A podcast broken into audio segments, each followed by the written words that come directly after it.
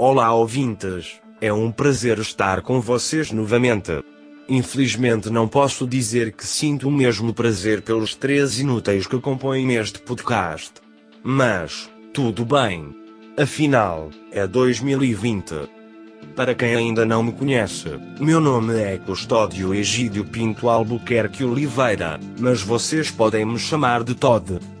Hoje, vou desafiar esses acéfalos a falarem sobre apropriação cultural, afinal, se apropriaram da língua, das vestes e de muitos dos costumes do meu povo. E, sequer, consegue falar o português da maneira correta. Vamos ver como eles se saem antes que eu peça a reparação histórica por tais heresias.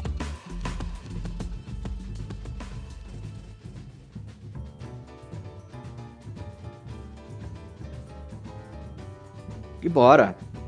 E é isso aí. Bom, boa noite, senhores. Tudo bem? Como é que vocês estão? Em mais um Café com Agregadores. Nós sentadinhos aqui nessa mesa virtual. Eu não vou roubar a fala do Eros hoje, deu vontade, mas ele, ele tá me perseguindo. Eu vi que eu senti que no último episódio ele quase me denunciou pra polícia. Só porque eu sou cor de papelãozinho assim e fico roubando as, as frases dele. Bom dia, boa tarde, boa noite, boa vida, senhores, senhoras, você que nos escuta, você que está aí em casa para nos seguir no arroba Café com Agregadores, no Twitter ou até mesmo no Facebook, na nossa página Café com Agregadores. Olha, eu não ia te denunciar, não. Não ia fazer isso, não. Ah, não? Até- Não. Apesar das intempéries e da- dos desmotivos, eu gosto da sua pessoa. Ah, então tá bom, tá bom, menos mal. Você vai me matar por último, então, né? Exatamente. E aí, bem, como é que você tá, cara? Tudo ótimo, cara, graças a Deus. Essa caminhada longa do nossos, dos nossos dias de trabalho, dos nossos dias de dedicação a esse podcast maravilhoso. É uma honra estar aí junto com os senhores.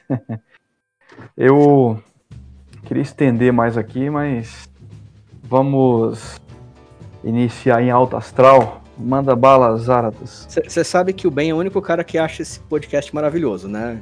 O resto. A gente não tem, esse... a gente não tem esse mesmo feedback.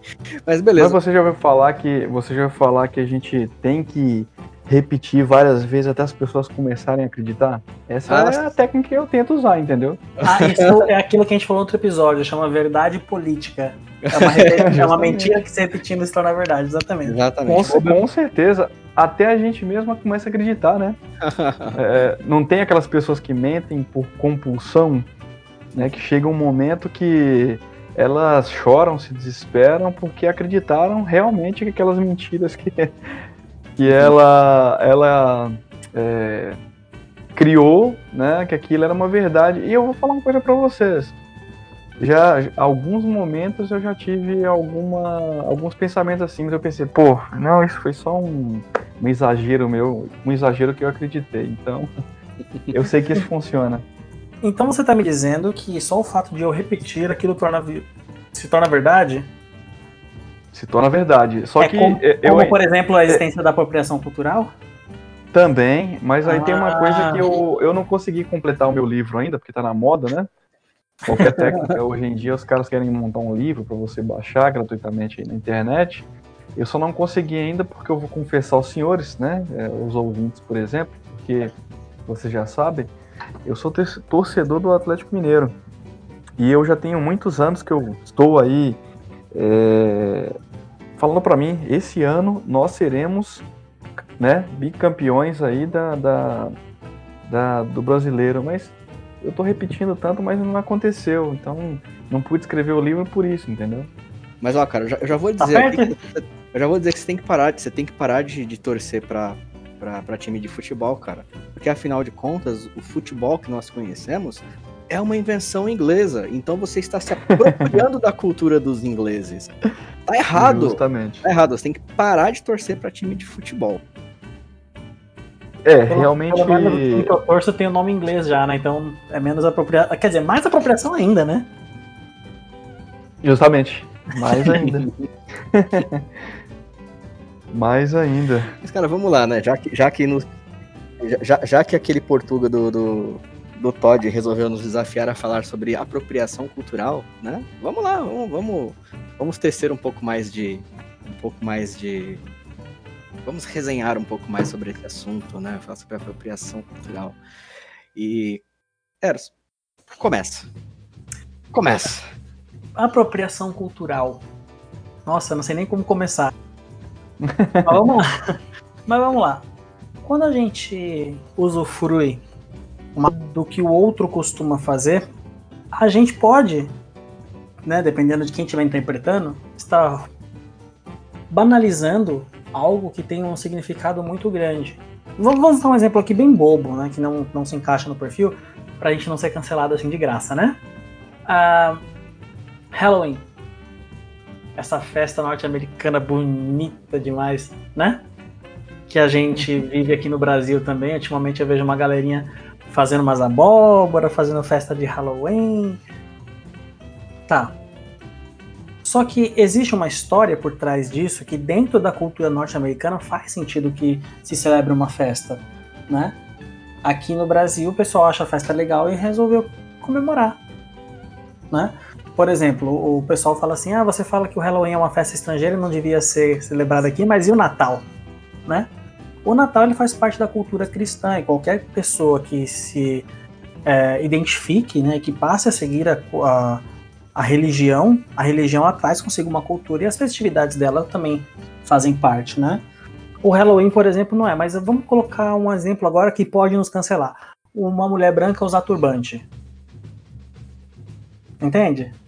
Aí você Já vi casos parecidos, cara, que deu até muita treta porque pessoas negras condenando pessoas brancas, mulheres, né, usando turbante em metrô. Não sei se vocês chegaram a ver isso aí. Claro, a menina tinha câncer.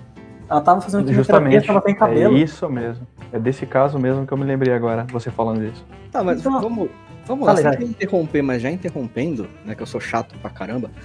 É... O que, que seria apropriação cultural? O que, que define uma apropriação cultural? Eu né? entendo, quando eles reclamam assim, eu entendo que quando a gente fala de apropriação cultural, é quando você absorve parte de uma cultura sem a motivação histórica. Certo? É como se eu estivesse banalizando aquilo que você tem por cultura.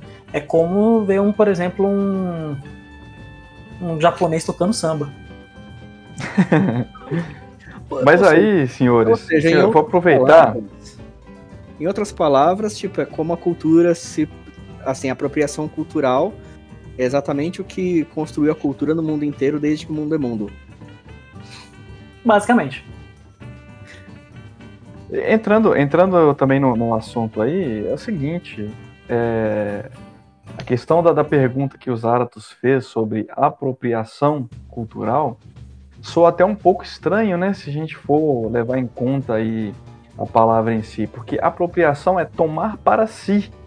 E quando, é, quando a palavra né, ela tem esse tomar para si, é como se nós estivéssemos tomando o que é do outro.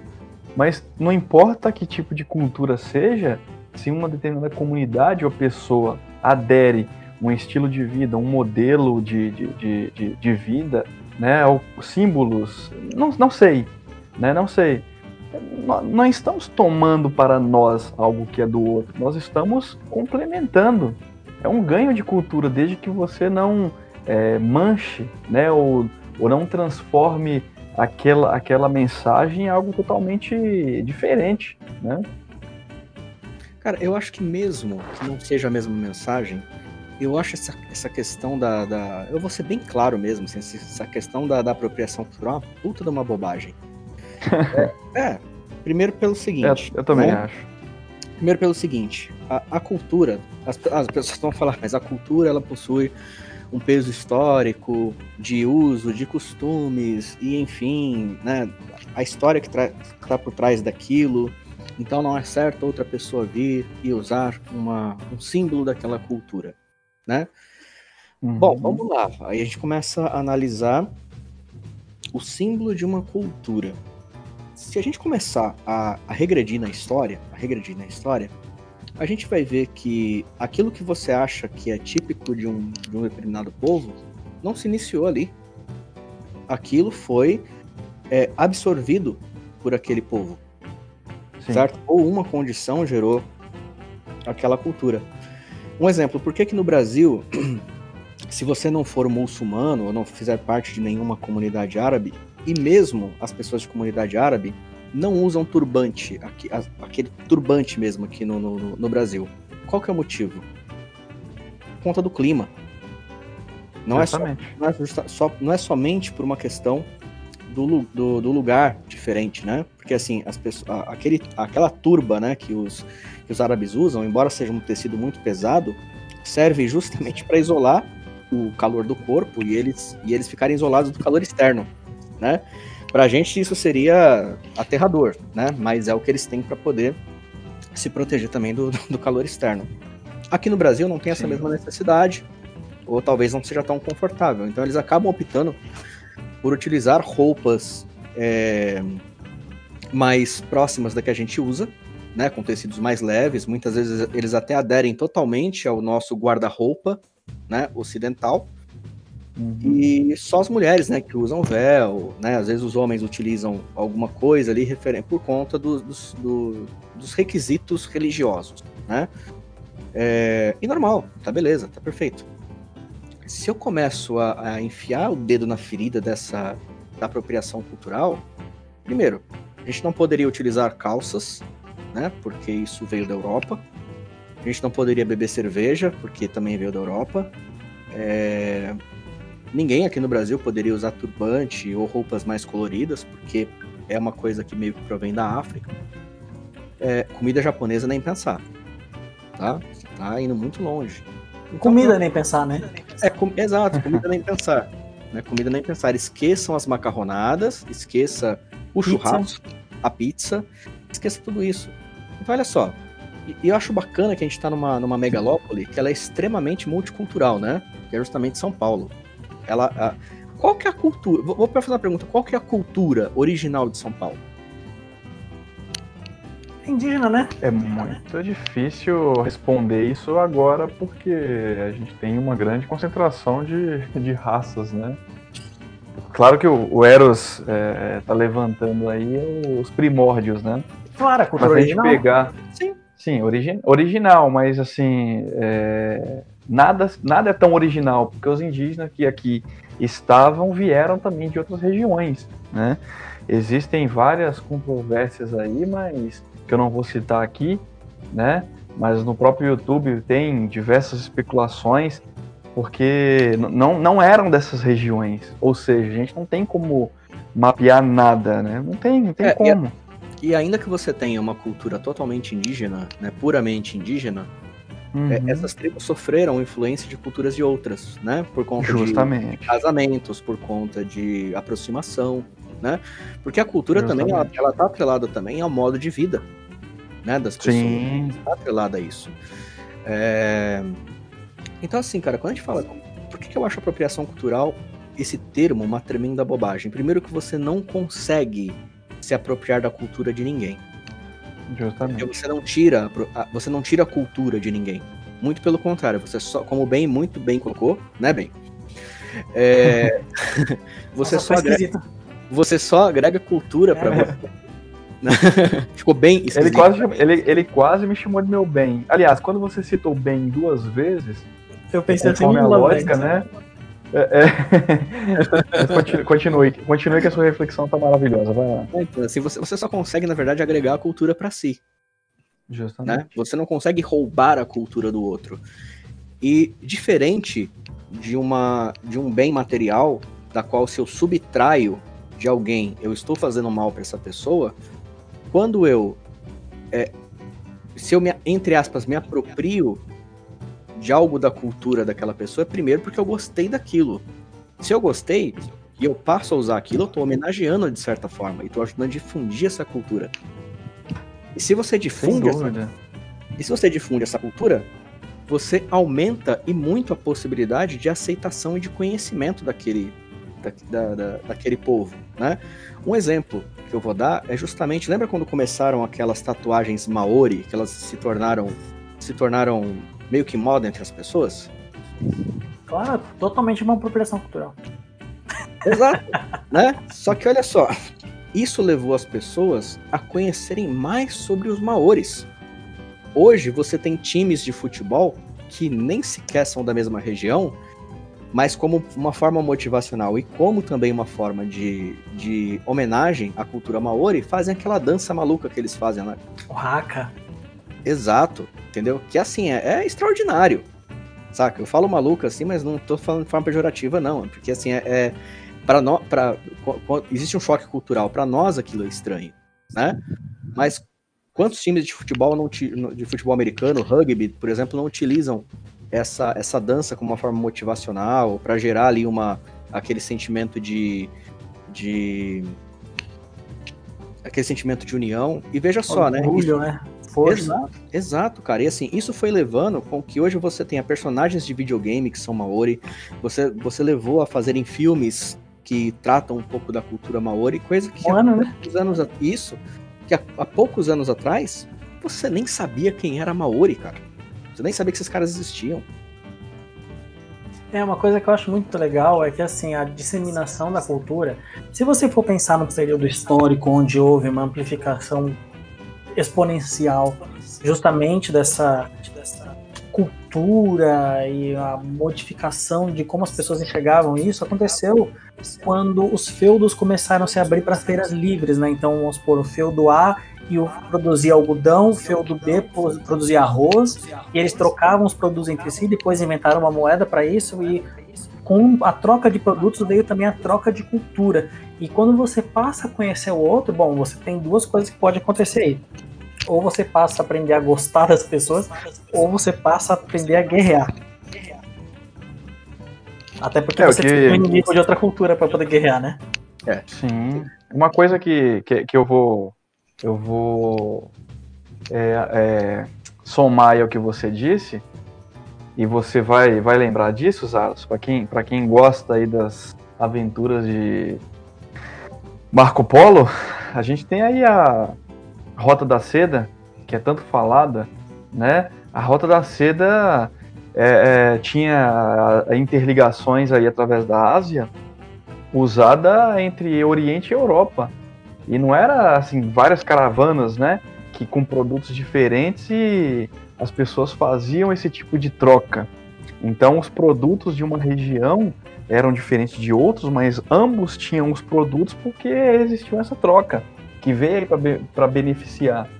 Não é também uma cultura? Além dessa troca de produtos que são diferentes, consumir um produto de uma outra região também não é algo cultural? Então, se fosse assim, eu não poderia comprar um fruto, né, um, algo que fosse especificamente de uma outra região.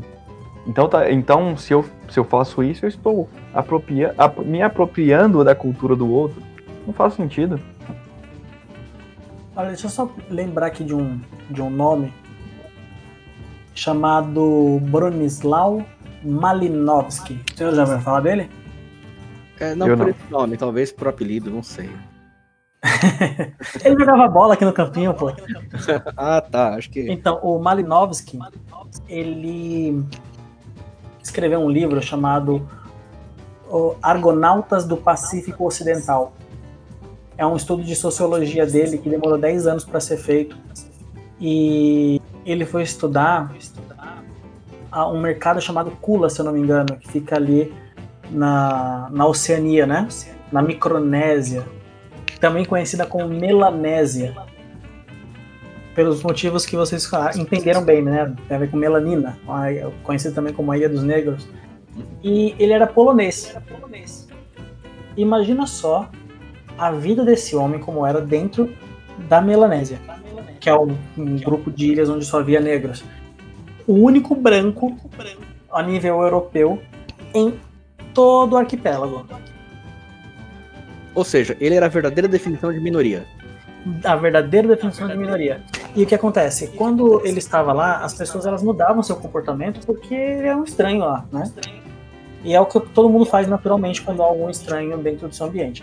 O problema é, este rapaz teve uma brilhante ideia de permanecer lá estudando o povo até que o povo se acostumasse com a presença dele ao ponto de voltar à sua rotina 100% normal.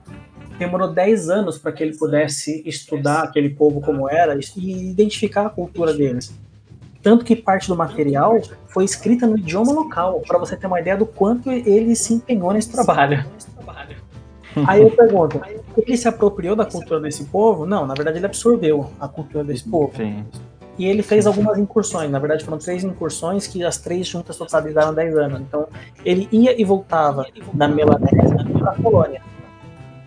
Então você vê que existe ali uma transição. Imagina quantos itens culturais esse homem não absorveu e ele foi levar isso para a Polônia e não absorveu para a própria vida só pelo fato de estar em contato com isso. Então acho que a, a, apropriação cultural, como diria os Zaratos, é mais uma agregação cultural e isso só coloca valor, porque este povo do, que tinha esse mercado, esse mercado entre, inter, né, arquipélago, esse mercado só foi sabido, só foi conhecido porque alguém foi lá estudar, escreveu um livro sobre isso e divulgou para o mundo.